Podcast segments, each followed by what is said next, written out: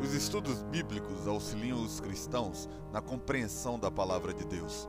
Em um estudo bíblico, é possível selecionar um determinado texto da Bíblia ou um tema específico e meditar nele de forma detalhada e sistemática. Todo cristão verdadeiro deve ter o desejo de estudar as Escrituras cada vez mais.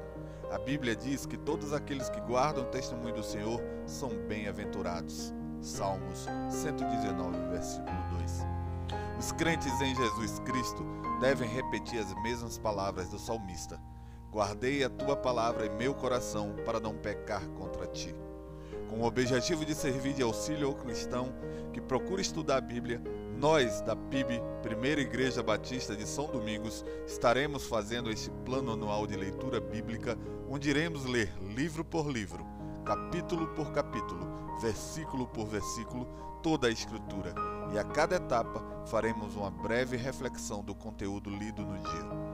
Todos os estudos bíblicos serão fundamentados completamente nas Escrituras. A Bíblia é nossa única regra de fé e prática.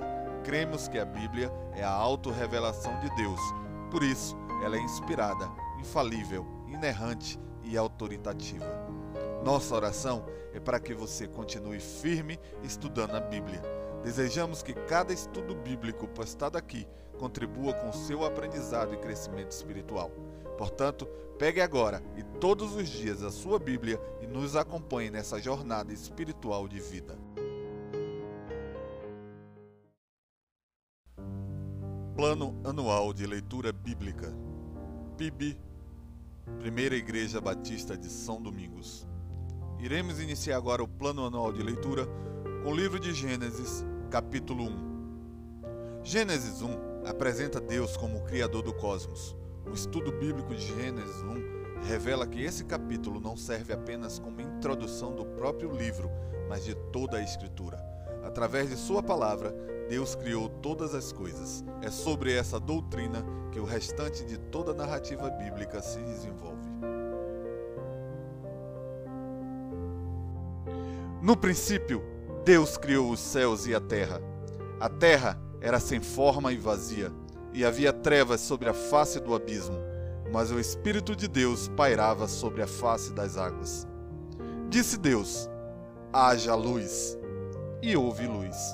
Deus viu que a luz era boa e fez separação entre a luz e as trevas.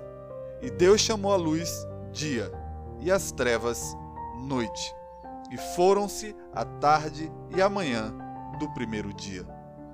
E disse Deus: haja um firmamento no meio das águas que faça separação entre águas e águas. E Deus fez o firmamento e separou as águas que estavam debaixo do firmamento das que estavam por cima dele. E assim foi. E ao firmamento Deus chamou céu, e foram-se a tarde e a manhã do segundo dia. E disse Deus: Ajuntem-se num só lugar as águas que estão debaixo do céu, e apareçam o continente. E assim foi. E ao continente Deus chamou terra. E ao ajuntar e ao ajuntamento das águas, mares, e ao continente Deus chamou terra, e ao ajuntamento das águas, mares. E Deus viu que isso era bom. E disse Deus: Produz a terra os vegetais, plantas que deem semente e árvores frutíferas que, segundo suas espécies, deem frutos que contenham a sua semente sobre a terra. E assim foi.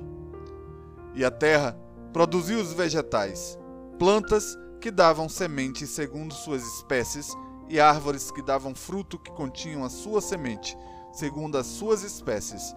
E Deus viu que isso era bom. E foram-se a tarde e a manhã do terceiro dia. E disse Deus: Haja luminares no firmamento celeste, para fazerem separação entre o dia e a noite. Sirvam eles de sinais, tanto das estações como dos dias e dos anos. Sirvam ele de luminares no firmamento celeste, para iluminar a terra. E assim foi. E Deus fez os dois grandes luminares, o luminar maior para governar o dia, e o menor para governar a noite. Fez também as estrelas. E Deus os colocou no firmamento celeste para iluminar a terra, para governar o dia e a noite, e para fazer separação entre a luz e as trevas. E Deus viu que isso era bom. E foram-se a tarde e a manhã do quarto dia.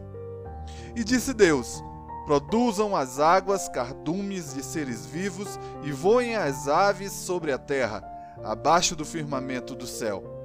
E Deus criou os grandes animais aquáticos e todos os seres vivos que se movem, os quais as águas produziram segundo suas espécies, e toda ave com asas segundo sua espécie. E Deus viu que isso era bom.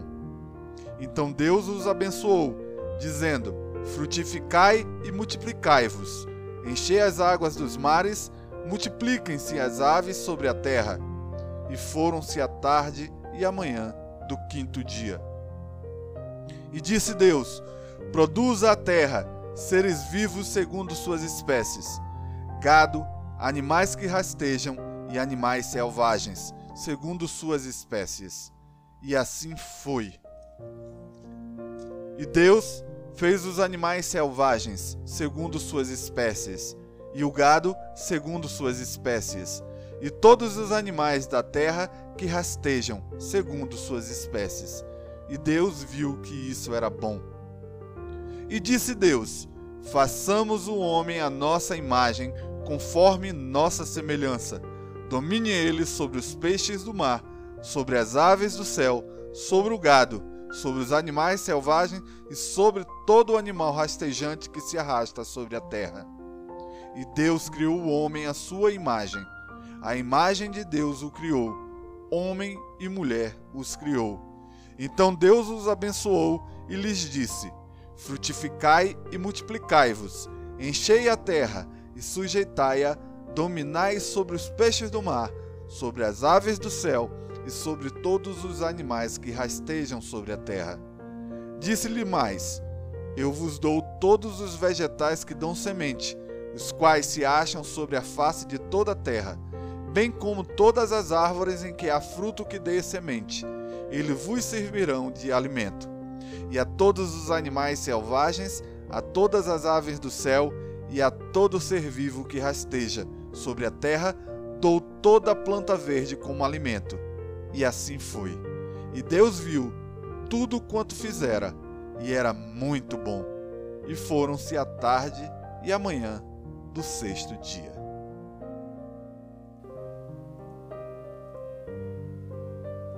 Algumas aplicações do estudo de Gênesis, capítulo 1. Deus é o único Criador. O universo não foi criado como resultado do acaso, mas como obra do eterno e soberano Deus. A Bíblia afirma que Deus criou o universo a partir do nada, mas não explica como ele fez isso. Nesse ponto, há muito mais do que podemos entender, são mistérios que estão além de nossa capacidade de compreensão. Deus não está sujeito às leis do tempo e do espaço. O tempo e o espaço fazem parte da ordem criada. Por isso, sua forma de agir, fora do espaço e do tempo, é completamente incompreensível para nós.